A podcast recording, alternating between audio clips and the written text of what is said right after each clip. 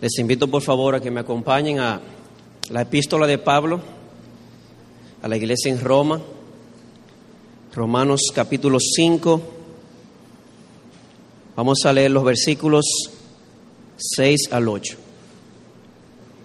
Dice así la escritura.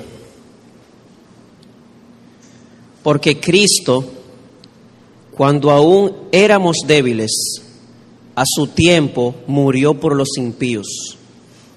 Ciertamente, apenas morirá alguno por un justo. Con todo, pudiera ser que alguno osara morir por el bueno.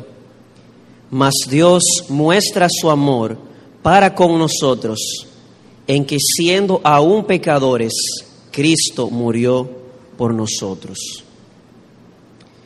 Hay una frase que se utiliza mucho hoy, incluso entre muchos evangélicos, la cual voy a citar, una frase muy conocida, pudiera ser que usted no la haya oído de esta misma forma, pero es la misma frase de diferentes colores. ¿Han oído eso de Cristo no murió por las ranas?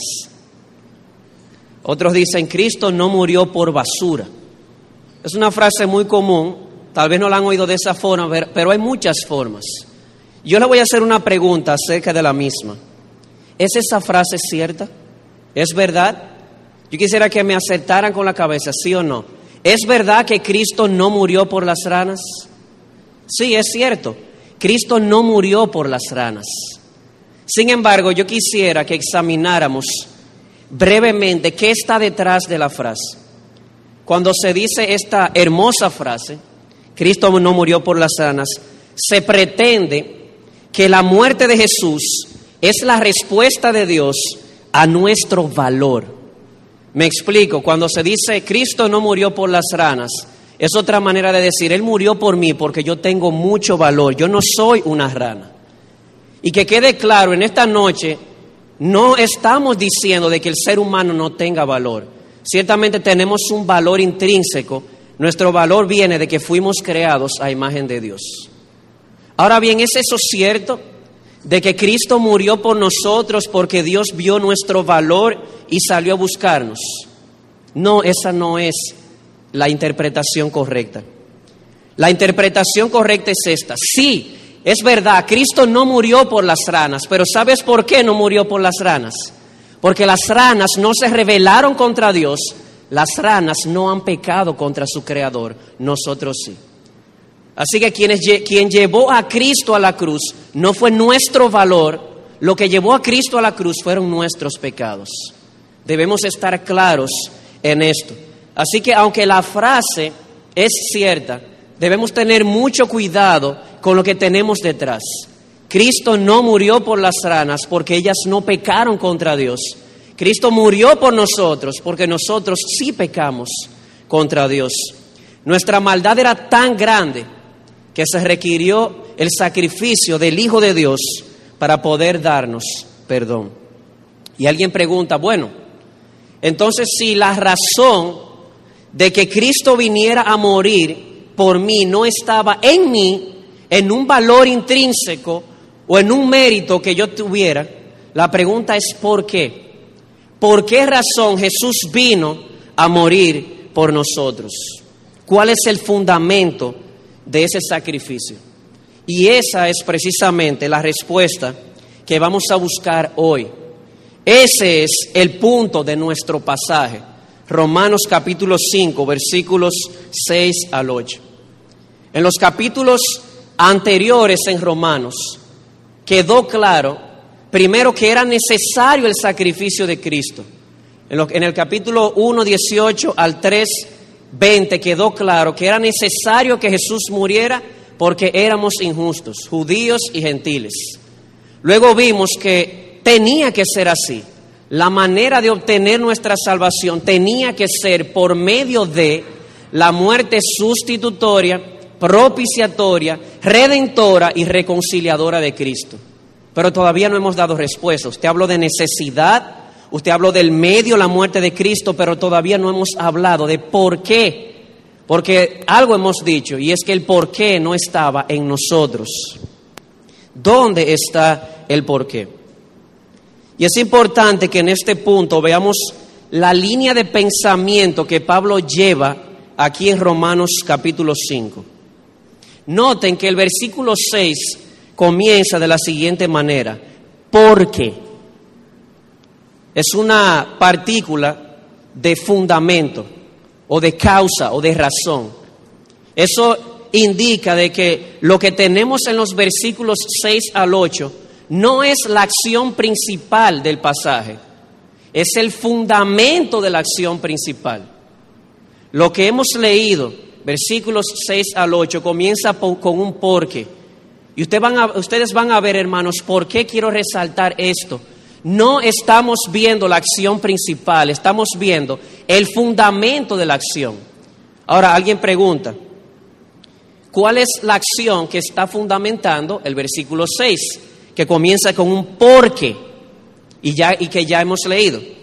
Versículo 5 dice, porque el amor de Dios ha sido derramado en nuestros corazones por el Espíritu Santo que nos fue dado. Y usted dirá, pero aquí yo tengo el mismo ingrediente. Esta frase comienza con un porque, lo que indica que es el porque de lo anterior. ¿Qué dice lo anterior? La esperanza no avergüenza. Hay otra traducción que dice, la esperanza no defrauda. Pastor, usted lo dijo al revés, ¿lo puede decir al derecho? Sí, ¿cómo no? Tenemos una esperanza y esa esperanza es segura. La compró Cristo en la cruz. La pregunta es, ¿por qué esa esperanza es segura? ¿Por qué podemos estar seguros y tener certeza de nuestra esperanza y salvación? Respuesta de Pablo, porque el amor de Dios ha sido derramado en nuestros corazones.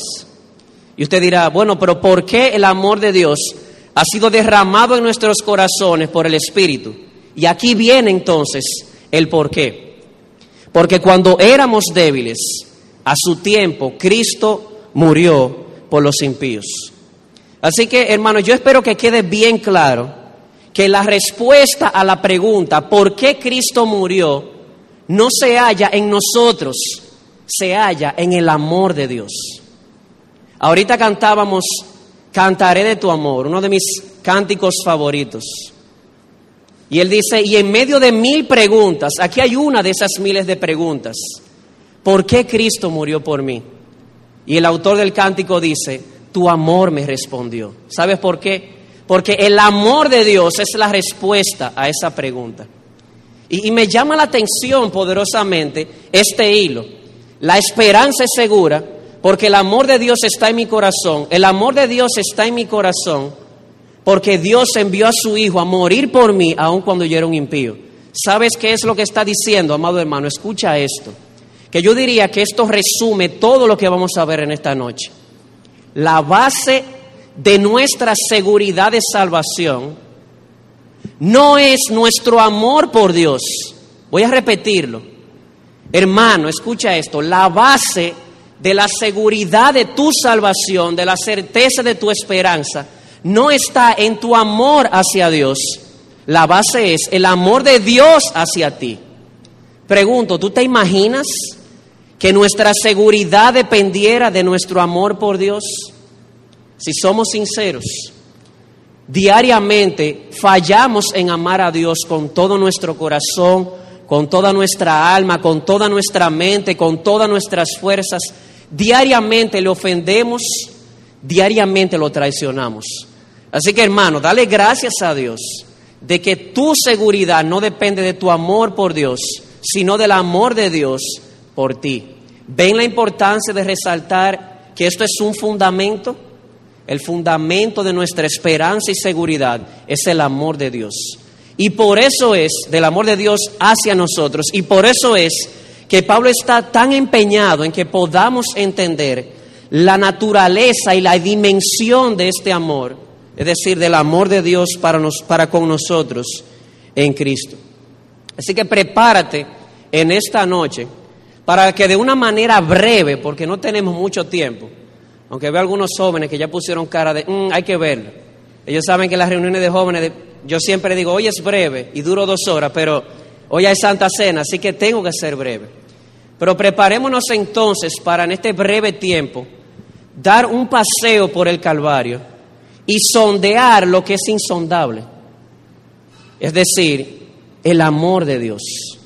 Y para eso necesitamos obligatoriamente la ayuda del Espíritu. Dice Pablo en Efesios capítulo 3 que necesitamos ser fortalecidos en el hombre interior para poder conocer y comprender la altura, la profundidad, la anchura y la dimensión o la longitud del amor de Dios en Cristo. Así que les voy a pedir que inclinemos nuestros rostros para pedirle a Dios por su Espíritu que nos permita contemplar un poco más de su amor en Cristo, de tal manera que eso sea un fundamento firme y sólido para nuestra seguridad. Oremos. Oh Señor, te damos gracias. Te damos gracias porque andábamos perdidos y ciegos. Y tú en Jesucristo, por tu Espíritu, nos diste la vista y nos hallaste. Y ciertamente que cuando nos miramos a nosotros mismos, la pregunta que nos surge es ¿por qué?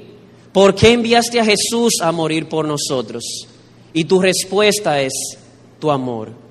Gracias, oh Señor, porque no podemos comprender la altura, la anchura, la profundidad. Nuestra mente finita no logra comprender la infinitud de tu amor. Pero te damos gracias, porque por tu Espíritu has derramado tu amor en nosotros. Cuando levantas nuestras miradas a la cruz y podemos ver a Cristo muriendo por nuestros pecados a causa de tu astronómica gracia y misericordia. Por eso te rogamos, capacítanos para poder verlo, para poder apreciarlo, para poder valorarlo y de tal manera que el amor de Cristo nos constriña a vivir no para nosotros, sino para ti. Te lo pedimos en sus méritos. Amén. Bien, como decíamos hace un momento, es claro entonces en el texto que Pablo quiere que entendamos la naturaleza y la dimensión del amor de Dios, ya que el amor de Dios es la base de nuestra seguridad. podemos estar seguros de la esperanza que hay en nosotros, porque el amor de Dios ha sido derramado en nosotros, porque Cristo mostró el amor de Dios muriendo por nosotros en la cruz. Y yo quiero que veas, amado hermano y amigo que nos acompañas, la gran medida del amor de Dios mostrada en este pasaje. La dimensión, el calibre de este amor. La gran medida del amor de Dios se puede apreciar en dos cosas en el texto. Número uno, en el grado del sacrificio. Voy a leer el versículo 6. Porque Cristo, cuando aún éramos débiles, a su tiempo murió por, por los impíos. Y luego dice el 8, mas Dios muestra su amor para con nosotros, en que siendo aún pecadores, Cristo murió por nosotros. Lo primero que nos muestra el pasaje es que la gran medida del amor de Dios se hace evidente con el grado del sacrificio. Dios nos amó. Dice el versículo 8, Dios muestra su amor para con nosotros. Él nos amó. Pero como alguien ha dicho, la esencia del amor es dar. El amor es desbordante. Dios desbordó su amor dando. La pregunta es, ¿qué fue lo que Dios dio? Y la respuesta de Pablo es, a Cristo. Dios nos dio a Cristo. Y podemos contemplar la medida del amor de Dios pensando en la dignidad de la persona que ha sido entregada. Es Cristo. El mismo título nos habla de su dignidad. Es el Cristo preexistente que estaba con el Padre. Aquel por quien todas las cosas fueron hechas. Aquel por quien todas las cosas subsisten aquel a quien le ha sido dado todo dominio en los cielos y en la tierra, aquel a quien se le ha dado un nombre que es sobre todo nombre, para que en su nombre toda rodilla se doble. Ese fue el regalo que Dios nos dio. El grado, la magnitud de su amor la podemos ver en el grado de su sacrificio. Él dio a Cristo y su título nos habla de su dignidad. Pero hay un escalón que sigue a este. Este Cristo que Jesús dio que, perdón, que el Padre dio, o que Dios dio, no es solamente el creador, el sustentador y el Señor de todas las cosas, es el Hijo de Dios. Miren el versículo 10. Porque si siendo enemigos fuimos reconciliados con Dios por la muerte de su Hijo, resulta que este Cristo que ha sido dado por Dios no es solamente el creador, el sustentador, el redentor, es su Hijo amado. Él lo dio para nosotros o nos dio a su Hijo Jesucristo. Pero el asunto no termina aquí. Dios dio a Cristo, resulta que Cristo es su Hijo, su Hijo especial, su Hijo amado. Dice Juan 3:16, de tal manera, ¿qué dice? Amó Dios al mundo que dio a su Hijo. Este Cristo es el Hijo de Dios, su Hijo amado. Y primera de Juan capítulo 4, versículo 10 dice, mas Dios muestra su amor para con nosotros. Perdón, ese es romano. Dice, y en esto consiste el amor, no que nosotros hayamos amado a Dios, sino que Él nos amó primero y dio a su Hijo como propiciación por nuestros pecados. Amado hermano, yo quiero que tú pienses en esto. Yo no daría a un hijo mío a morir por ti. Dios lo hizo. Él dio porque la esencia del amor es dar. Pero Él, ¿a quién dio? Dio a Cristo, al Rey del universo, a la persona más digna en todo el universo, que resulta que también es su Hijo amado, su unigénito. Pero todavía nos falta un escalón más. Él no solamente dio a Cristo, que es su Hijo, Él lo dio a morir. Miren el versículo 6 nuevamente. Porque Cristo cuando aún éramos débiles, a su tiempo murió por los impíos. No se trata solamente de que Dios envía a su Hijo, es que envía a su Hijo a morir. Ese es el amor de Dios. Así que si quieres contemplar la gran medida del amor de Dios, lo primero que debes ver en el texto es el grado del sacrificio. Dios dio de una manera sacrificial a Cristo, resulta que Cristo no solamente es la persona más digna del universo, es su Hijo. Y Él dio a su Hijo para morir. El que no conoció pecado, por nosotros lo hizo pecado. En otras palabras, derramó toda su ira sobre su Hijo amado en favor de otras personas. Y eso nos lleva a la segunda cosa que quiero resaltar. La gran medida del amor de Dios no solamente se resalta aquí viendo el grado del sacrificio del Padre, sino también viendo el grado de la indignidad de los beneficiados. Hemos dicho, Dios dio a Cristo, que es su Hijo, lo dio para morir, pero para morir por quién? Y aquí esto resalta más todavía la magnitud del amor de Dios, porque resulta que hay tres palabras aquí que resumen nuestra indignidad o la indignidad de los beneficiados. El versículo 6 dice, a su tiempo Cristo murió por los impíos. Ahí está, Dios envió a Cristo, que es su Hijo, a morir, número uno, por los impíos. Y más adelante dice, a morir por nosotros, de donde se infiere que cuando Cristo murió por nosotros, nosotros éramos impíos. Y más adelante vamos a definirlo brevemente. Luego dice, Ciertamente apenas morirá alguno por un justo. Con todo, pudiera ser que alguno osara morir por el bueno, mas Dios muestra su amor para con nosotros en que siendo aún pecadores, Cristo murió por nosotros. Aquí está la segunda palabra, pecadores, que la vamos a ampliar un poquito más ahora. Y la tercera palabra la tenemos en el versículo 6, donde dice, cuando éramos débiles. Oye esto, voy a resumirte. Dios nos amó. La esencia del amor es dar. Él dio a Cristo, que es su Hijo, y lo dio a morir. ¿Por quién? Por impíos, por pecadores y por débiles, por personas impotentes. Y quiero resaltar cada uno de estos adjetivos. Número uno, dice el versículo 6, voy a empezar de atrás hacia adelante. Cuando éramos débiles, la palabra débil aquí es traducida por otras versiones de la siguiente manera, cuando éramos impotentes.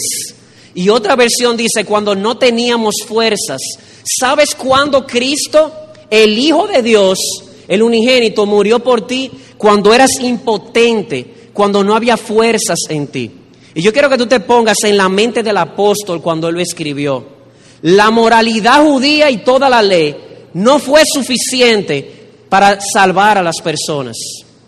Toda la filosofía griega y la sabiduría humana no fue suficiente. Todo el poderío y la civilización romana tampoco fue suficiente. Y en ese momento donde no teníamos nada, donde estábamos sin fuerzas e impotentes, en ese momento se manifiesta el amor de Dios. Dice el versículo 6, a su tiempo Él envía a Cristo a morir por impotentes, por débiles. Y usted dirá, pero todavía usted no ha definido qué significa débil, usted, significa, usted simplemente dio sinónimos. Hay un pasaje en Efesios que me parece que define esto. Acompáñeme a Efesios capítulo 2, con un dedo ahí. Voy a leer los versículos 4 y 5 de Efesios 2, de tal manera que podamos ver un vínculo, que estamos hablando del mismo amor de Dios. Allí se dice, pero Dios muestra su amor en que aun cuando éramos pecadores, Cristo murió por nosotros. Aquí hay un cuadro parecido. Voy a leer, voy a leer desde el 1.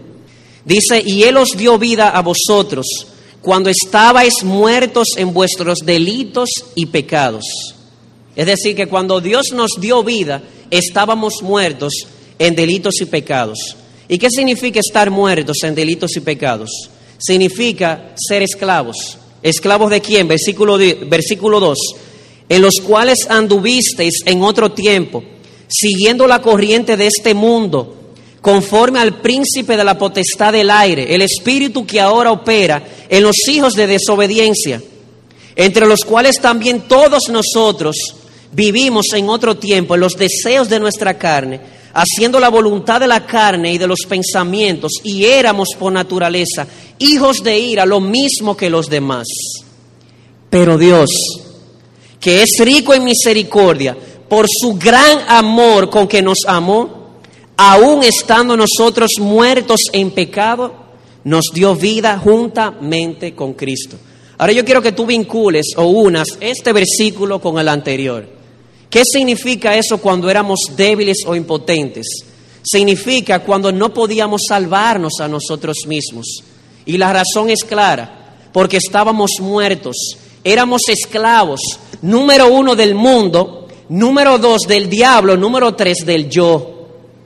Éramos, estábamos muertos, éramos esclavos y estábamos ciegos. Nuestra impotencia viene de ahí, de nuestra condición.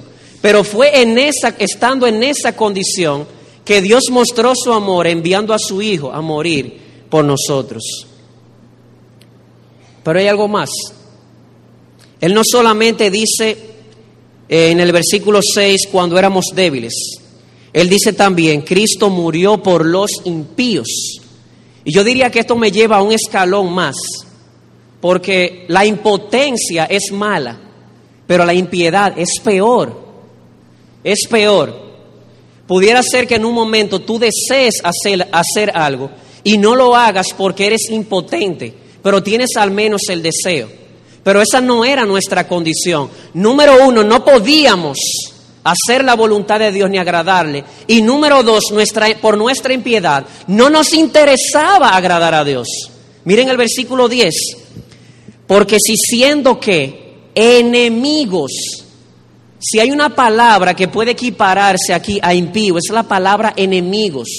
Cuando Cristo murió por nosotros, mostrando así la magnitud del amor de Dios, él no solamente murió cuando éramos impotentes, sino también cuando éramos sus enemigos, cuando no entendíamos, cuando no deseábamos y nos interesaba buscar a Dios. Pero hay algo más, hay otra palabra más, débiles, impíos, y dice el versículo 8, pecadores. Esta palabra en el griego, no voy a decir la palabra griega porque ni yo me acuerdo de tan rara que es, pero sí significa de manera literal errar en el blanco. Una persona que yerra en el blanco. ¿Cómo así? Imagínense ustedes que yo tengo aquí unos círculos de esos que usan en tiro al blanco. Y hay un círculo en el medio que se llama la diana, así que se llama. Y yo vengo y tomo un arco y una flecha y arrojo la flecha y la flecha no da en el blanco, en la diana. A eso se refiere. Hay un blanco, ese blanco se llama la ley de Dios. Cuando aquí se dice que éramos pecadores, quiere decir que erramos en el blanco, que éramos unos transgresores de la ley de Dios. Transgredimos la ley, la transgredemos de varias maneras. Por comisión, cuando hacemos lo que Dios prohíbe, y por omisión, cuando no hacemos lo que Dios manda. De modo que tenemos aquí este cuadro. Una persona que es impotente, está muerta, es ciega, es esclava del diablo, del mundo y del yo. Una persona que es enemiga de Dios, que no le interesa a Dios. Dios nunca está en sus planes, ni en su corazón, ni en su vida. Tenemos una persona que es una transgresora de la ley de Dios, que de hecho es definida aquí por su contrario. Miren el versículo 7. Ciertamente apenas morirá alguno por un justo. Con todo, pudiera ser que alguno osara morir por el bueno, que es un pecador. Bueno, él dice, pudiera ser que una persona muera por un justo, por un bueno, pero Dios muestra su amor en que Él murió por nosotros cuando éramos pecadores. ¿Qué es un pecador? Es lo contrario de justo, es lo contrario de bueno. Una persona injusta, una persona mala. Así que mira el cuadro completo de lo que hemos dicho. Hemos dicho que el propósito de Pablo es transmitir seguridad en este capítulo. La seguridad de nuestra salvación, de nuestra esperanza. Esa seguridad descansa no en nuestro amor por Dios, el cual falla constantemente. Esa seguridad está fundamentada en el amor de Dios hacia nosotros.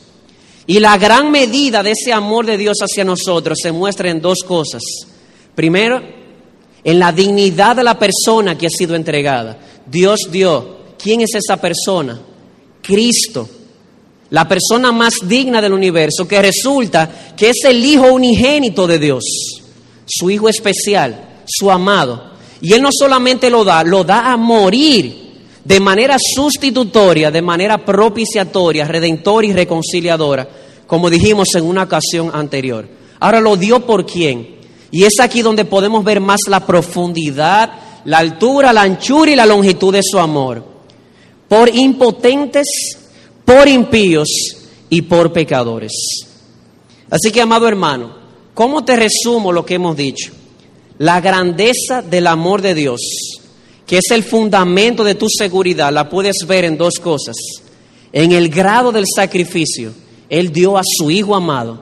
Y en el grado de tu indignidad, eras pecador, eras un impotente y eras un impío. Y eso es todo, hermanos. Eso es todo lo que el pasaje nos enseña.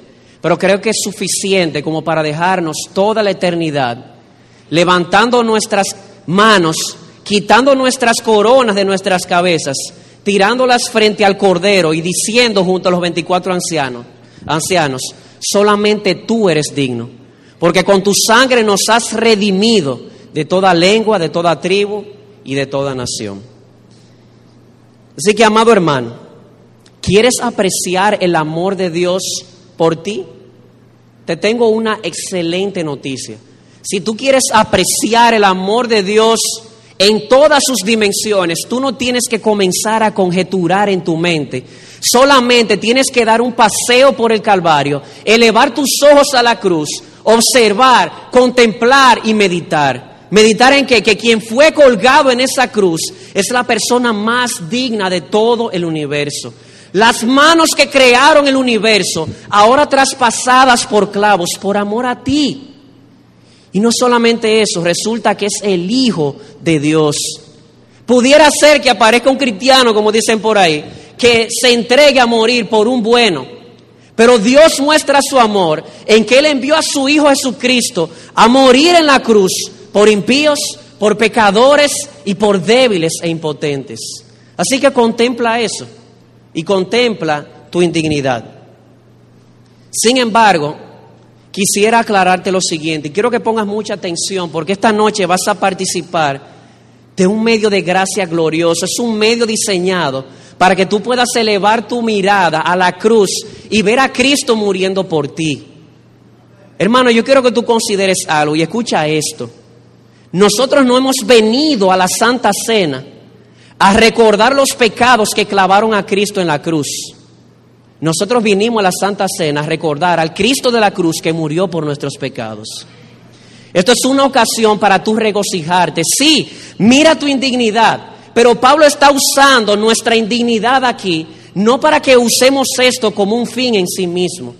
Si tú comienzas a ver tu indignidad y te quedas en eso, eso iría con, totalmente a lo contrario a lo que Pablo quiere mostrar aquí, que es seguridad. Él muestra aquí tu indignidad para que sea un puente, un trampolín, para que tú puedas apreciar más el amor de Dios, que sí es la base de tu seguridad.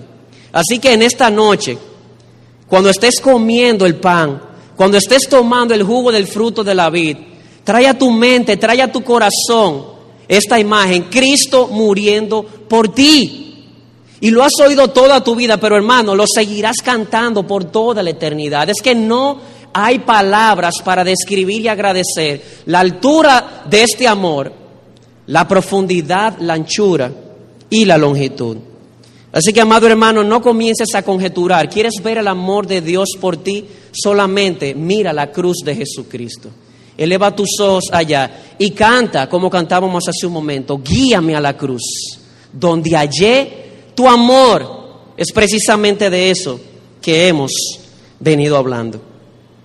Y tú, amado amigo, que nos visitas, y quisiera dirigirme de manera particular a, todos los visitantes, pero en especial a los jóvenes y niños que han nacido aquí en esta iglesia y que por tantos años han escuchado el Evangelio, han escuchado de este amor, han escuchado de la dignidad de esta persona clavada en una cruz por amor a pecadores y no responden.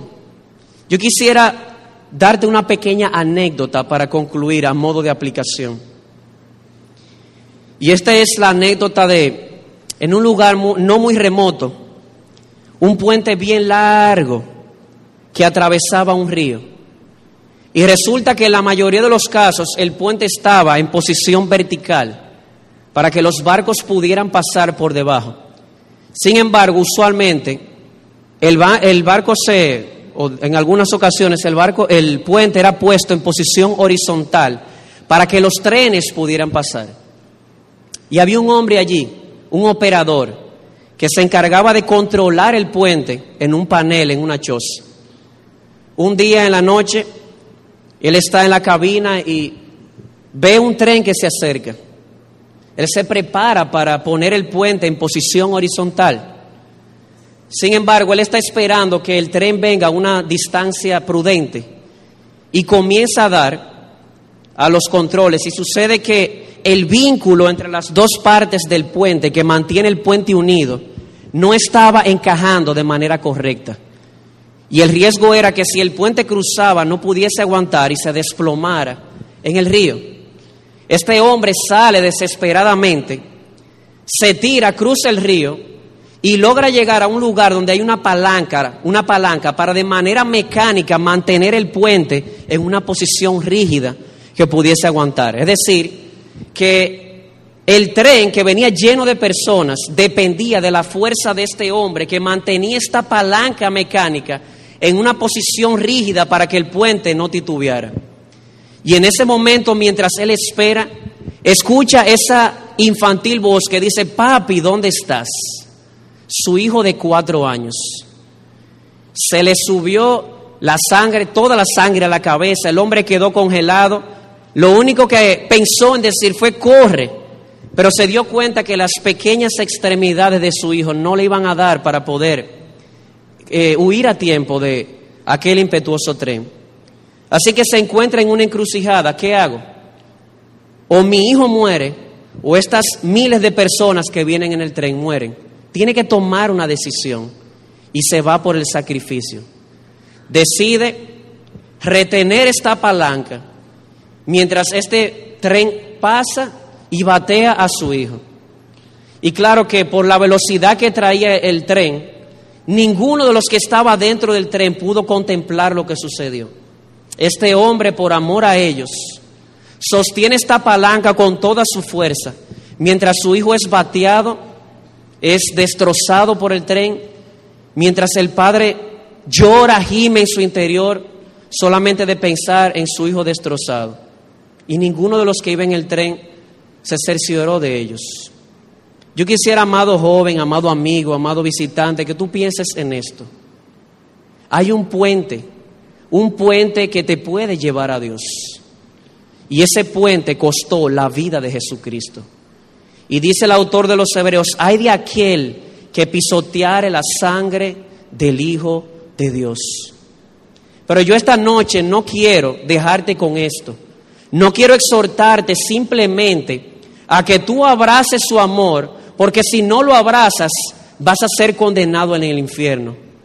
Es que cuando pienses en esto, en el Padre estrangulando a su Hijo con toda su ira en la cruz, mientras su Hijo dice, si es posible que pase de mí esta copa, y el Padre con lágrimas en sus ojos dice, no, es necesario que haya derramamiento de sangre para que puedas llevar muchos hijos a la gloria. Y de esa manera el puente al cielo puede ser sostenido. Esta noche yo no solamente quisiera que tú abraces ese amor por temor a ir al infierno, es que consideres que en aquella cruz preciosa sangre fue derramada de sus manos, de su cabeza, de sus pies, para darte vida. Y como dice uno de nuestros himnos, tal amor, ¿qué requiere de nosotros? Una sola respuesta, entrega total a nuestro Dios. Dice Pablo en 2 Corintios 5, el amor de Cristo nos constriñe.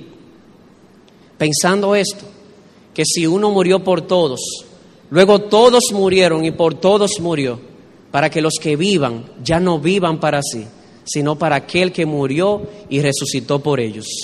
Y este es el cuadro final. El Rey del universo, Dios, dando a su Hijo amado, enviándolo desde su trono a este pálido punto azul, a morir por impotentes, por impíos, por pecadores, para que un día tú puedas disfrutar de aquello que más feliz te puede hacer en todo el universo, el mismo Cristo exaltado.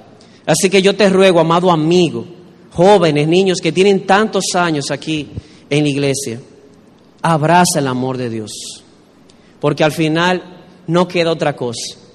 Tú puedes tener miles de, de preguntas que no han sido contestadas, pero te aseguro algo, en tus miles de preguntas hay una sola respuesta y esa respuesta es el amor de Dios.